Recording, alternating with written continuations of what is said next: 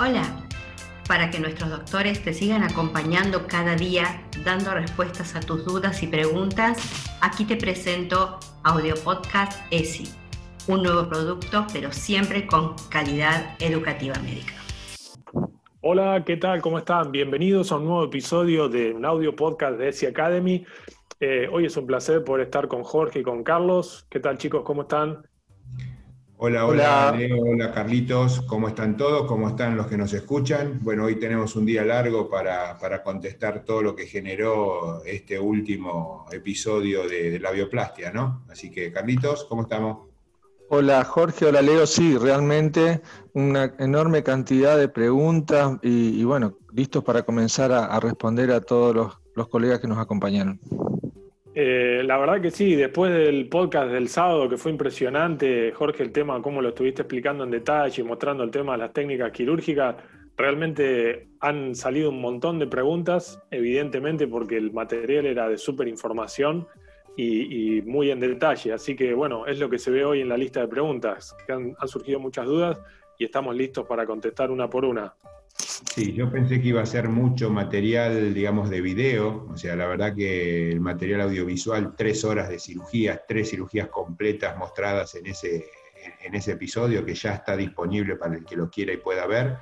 Eh, bueno, solamente tienen que ir ahí a Calidad Educativa Médica para, para, ingresar y verlo. Son tres cirugías prácticamente completas con todos los tips y bueno, y a pesar de eso eh, hay muchas preguntas para contestar, así que bueno, vamos a eso, Carlitos.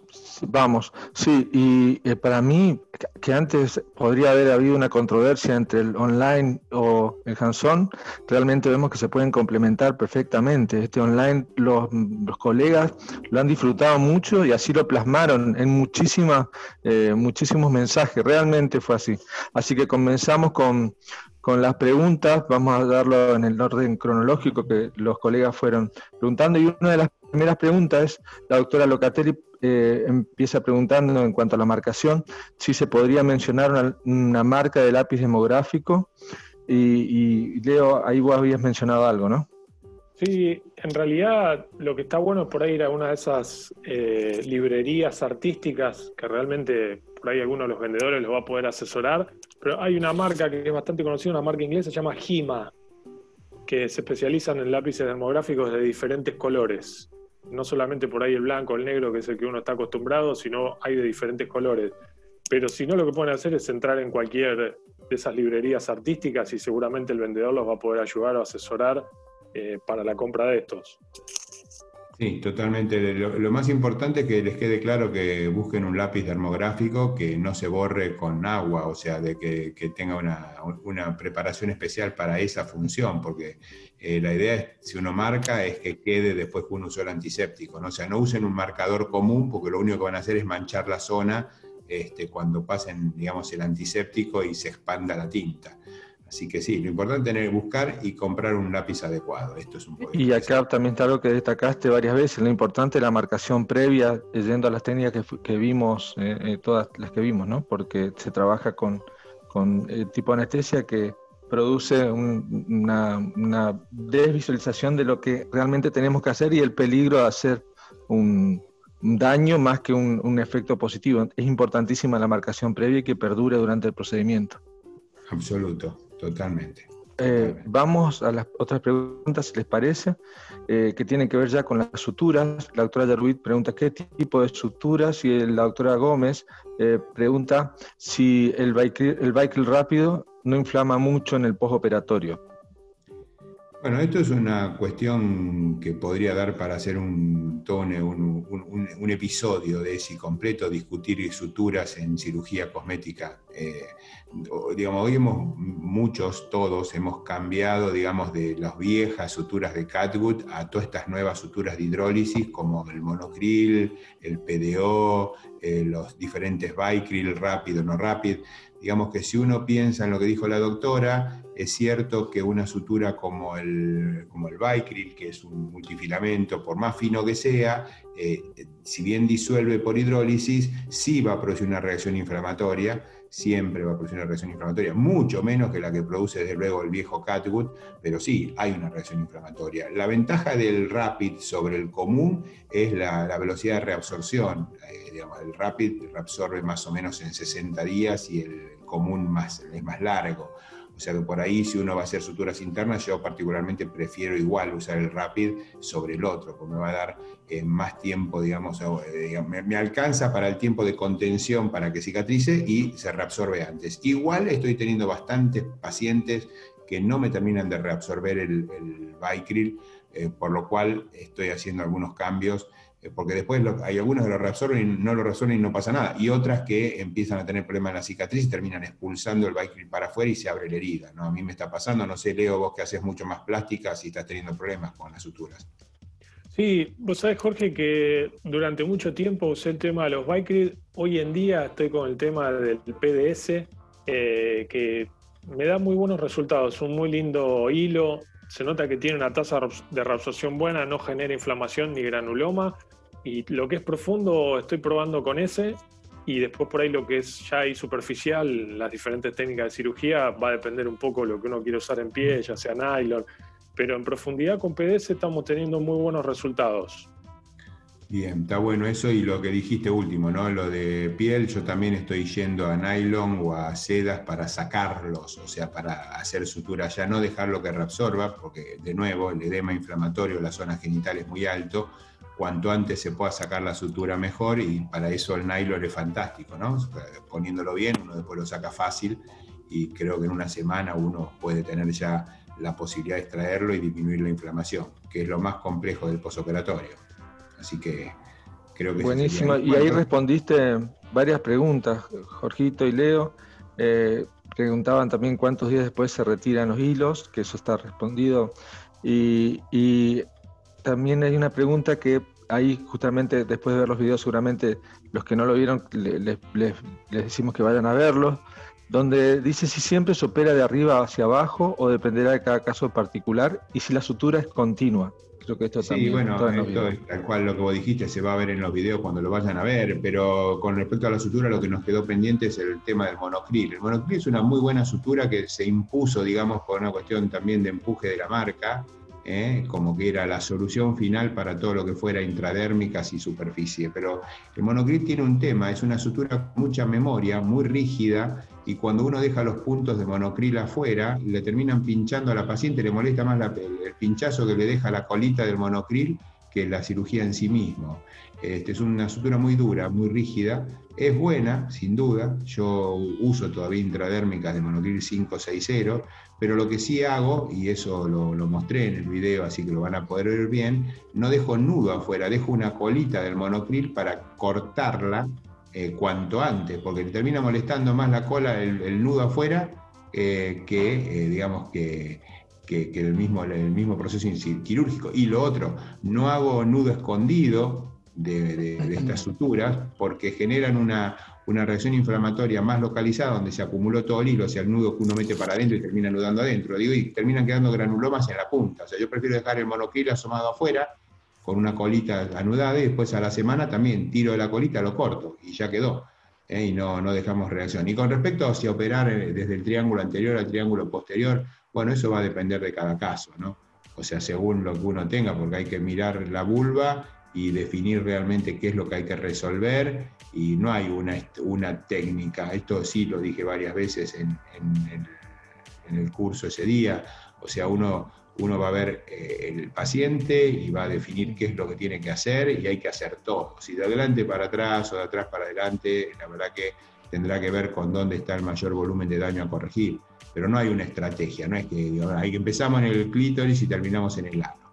No, no, es, es obviamente a demanda de lo que el tejido pide, ¿no? Esto creo que es importante. Buenísimo.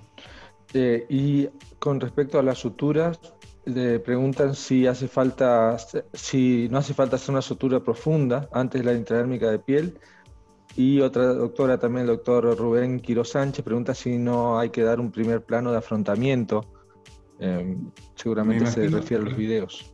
Claro, sí, yo creo que se está refiriendo al tema fundamentalmente de eh, la labioplastia, donde, donde yo hago la cuña eh, para sacar un poquito de fascia Bueno, si realmente uno ve que le queda espacio muerto, sí, claro, pueden hacer perfectamente dentro del labio menor una, pequeña sutura. Yo no lo hago, salvo que, como vieron en el video que lo mostré a propósito, sangra y sangra y uno no puede, no puede hacer hemostasia, hay que dar un pequeño puntito en X sobre el vaso de sangrado para no, no correr riesgo de sangrado posterior, ¿no? Pero en general no hace falta afrontar porque si uno hizo bien los cortes, los bordes tanto mucoso-dérmicos se, se aposicionan ¿eh? y uno directamente hace la subcuticular y con eso resuelve totalmente el cierre con una sola línea. Y en lo que es el lifting de labios mayores, yo no abro el dartos, o sea que lo que me queda es prácticamente la piel, o sea que tampoco hago dos planos.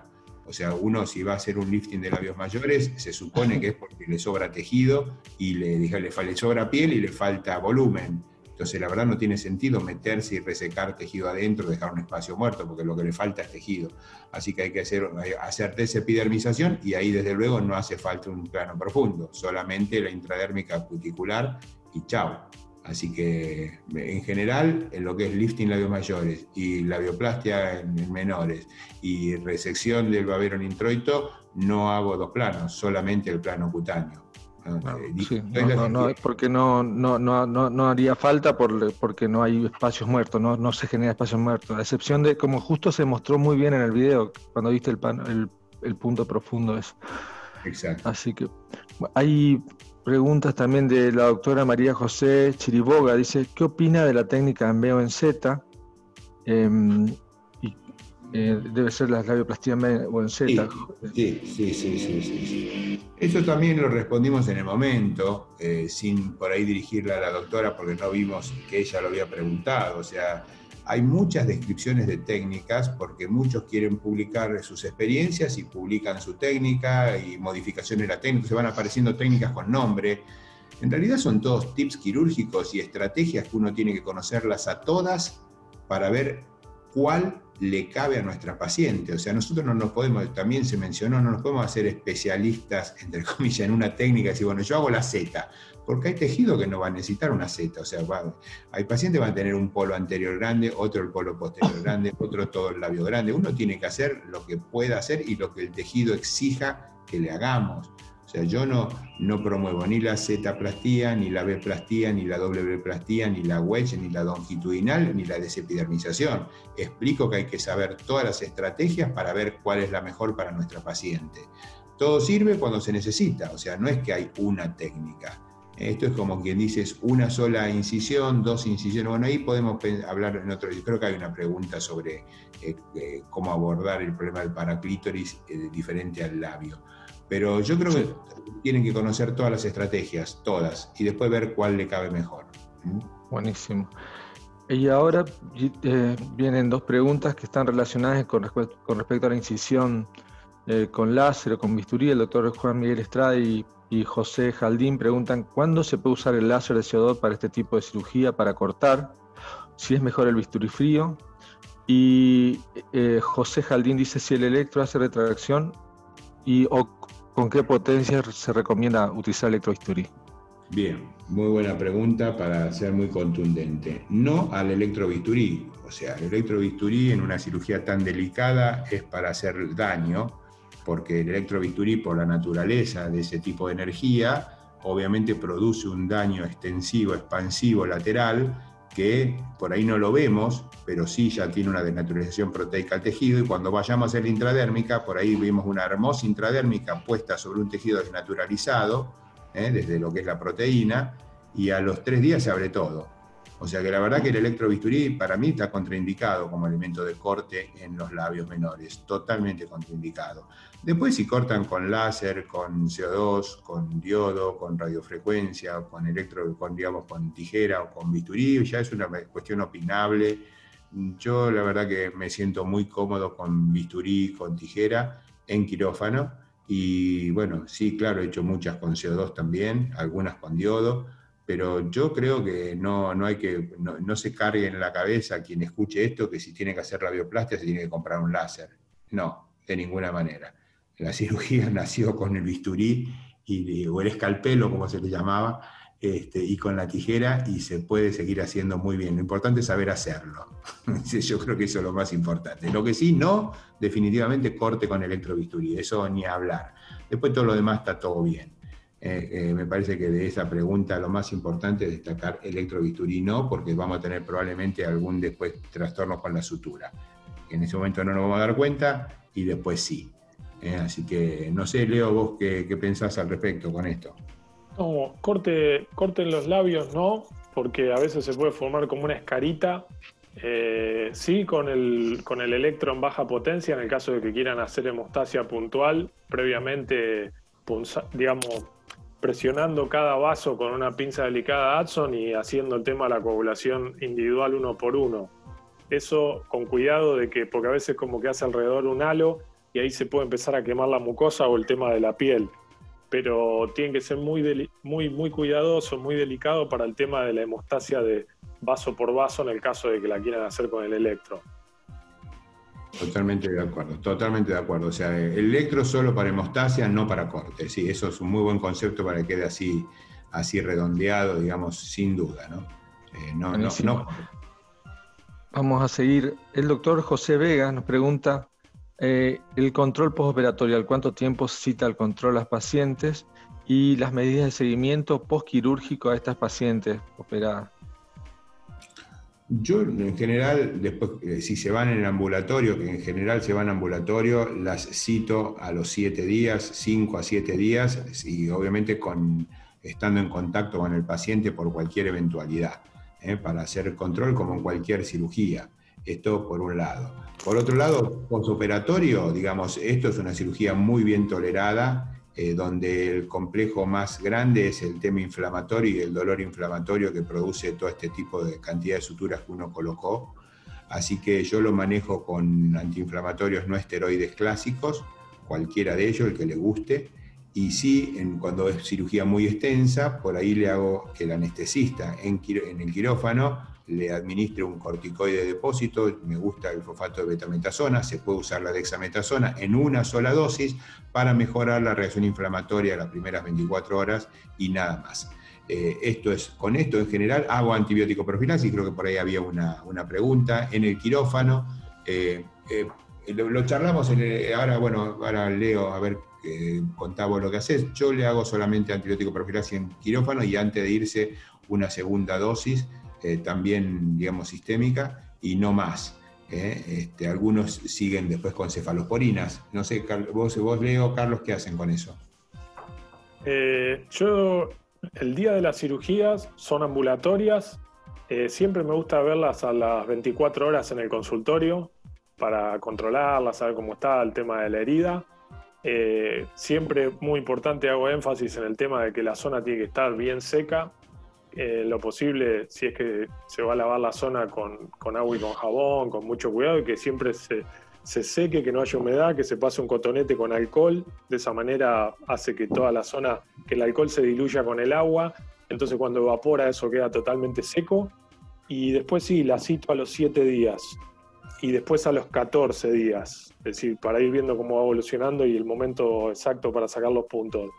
Eh, con respecto al tema del antibiótico, el anestesista siempre le da una dosis prequirúrgica. Si es más de dos o tres horas de cirugía, refuerzan una dosis más. Y antes usaba cefadroxilo 500 miligramos cada 12 horas durante tres o cuatro días.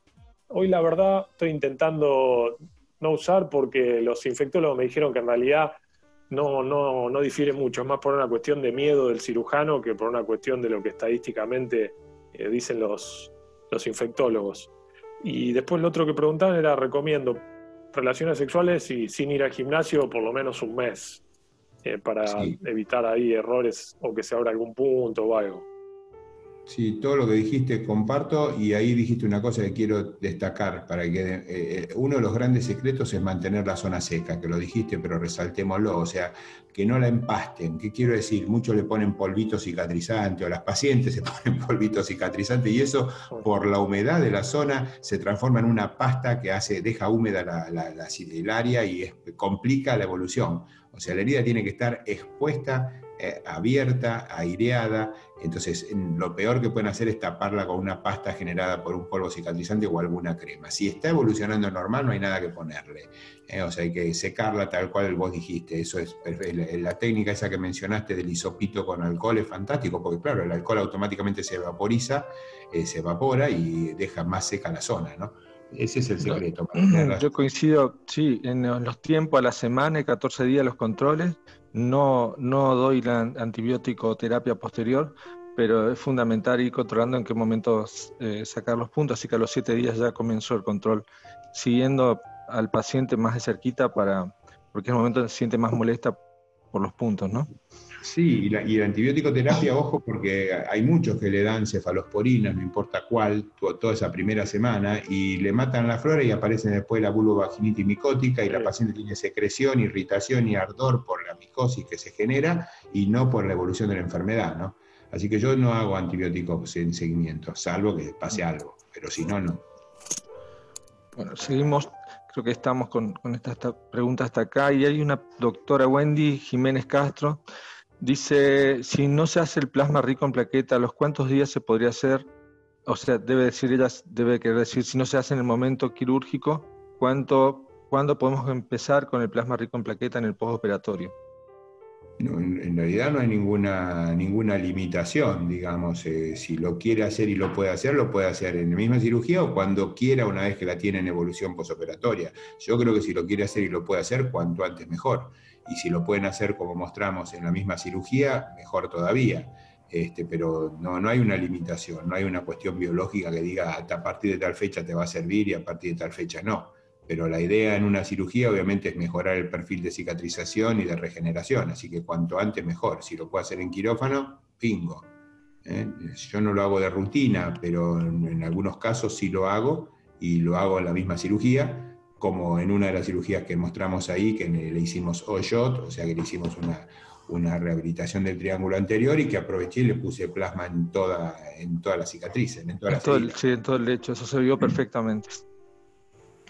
Y hay un tema que ahora toca la doctora Marina Godínez que pregunta, dice, costo aproximado de estas cirugías, no sé a cuál de todas se referirá, pero el tema de los valores es un tema eh, que nunca se habla en ningún curso, ¿no, Jorge? Sí, sí, es un tema que no se habla nunca en ningún curso y que parece que a todos les diera vergüenza hablar de dinero. La verdad que es muy difícil hablar en este entorno, no porque no quiera, ¿eh? sino digo en este entorno multinacional de costos, porque cada lugar tiene sus características especiales en lo que implica e inclusive el valor dólar, ¿no? Entonces es muy difícil eh, decirles un valor, para, porque aparte depende qué cirugía, depende cuánto se extendió.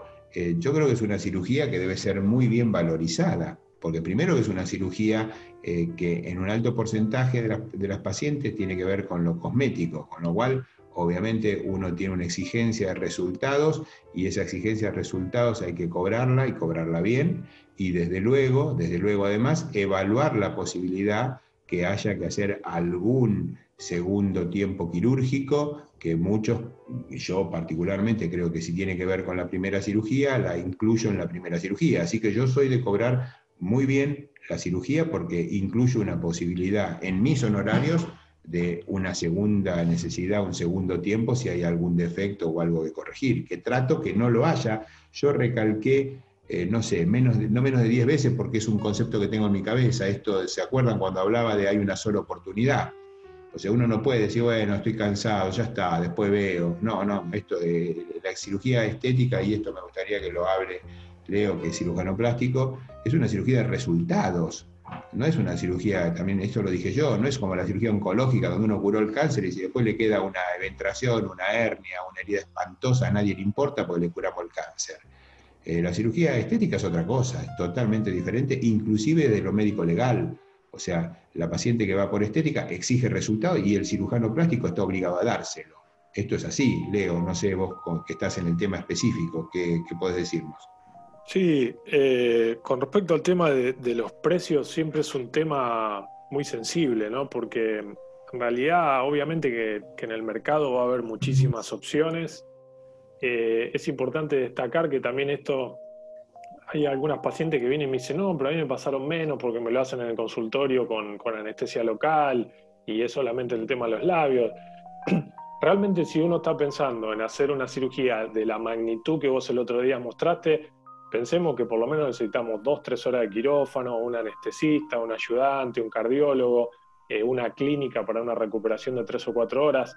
Y esos son costos que se van agregando en el tema del precio final. Es decir, si uno quiere dar un resultado excelente, como es el que estamos hablando, debido a que es una cirugía estética y obviamente que la paciente lo que busca es resultado y además funcionalidad, porque en, esta cirugía no solo es el tema de, la, vista, de lo estético, sino que muchas pacientes tienen cicatrices post-episiotomía, con dolores, entonces todo eso también hace al tema del precio, que uno tiene que pensar en, que esa paciente después va a venir y, y, lo que no, me sigue doliendo, la cicatriz me sigue doliendo, no me quedó como yo quería. Entonces, todo eso hace al precio.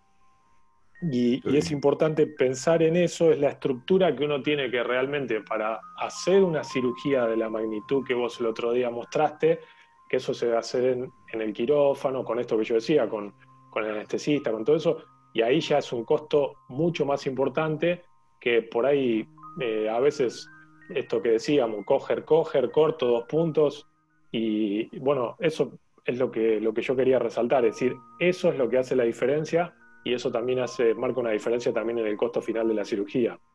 Sí, y en el resultado de la cirugía, ¿no? Porque la cirugía es cirugía, la cirugía es cirugía, ¿qué quiero decir con esto? Es para quirófano, ¿eh? o sea, no, eh, la verdad que uno no debe pelearse por el precio, uno debe considerar lo que vale su, su experiencia, su técnica, su, su, largo recorrido y cobrarlo incluyendo los costos que hay que incluir. Uno no puede bajar precio diciendo, bueno, esta mujer no puede, así que no se la hago en quirófano porque uno sería un irresponsable si hace eso.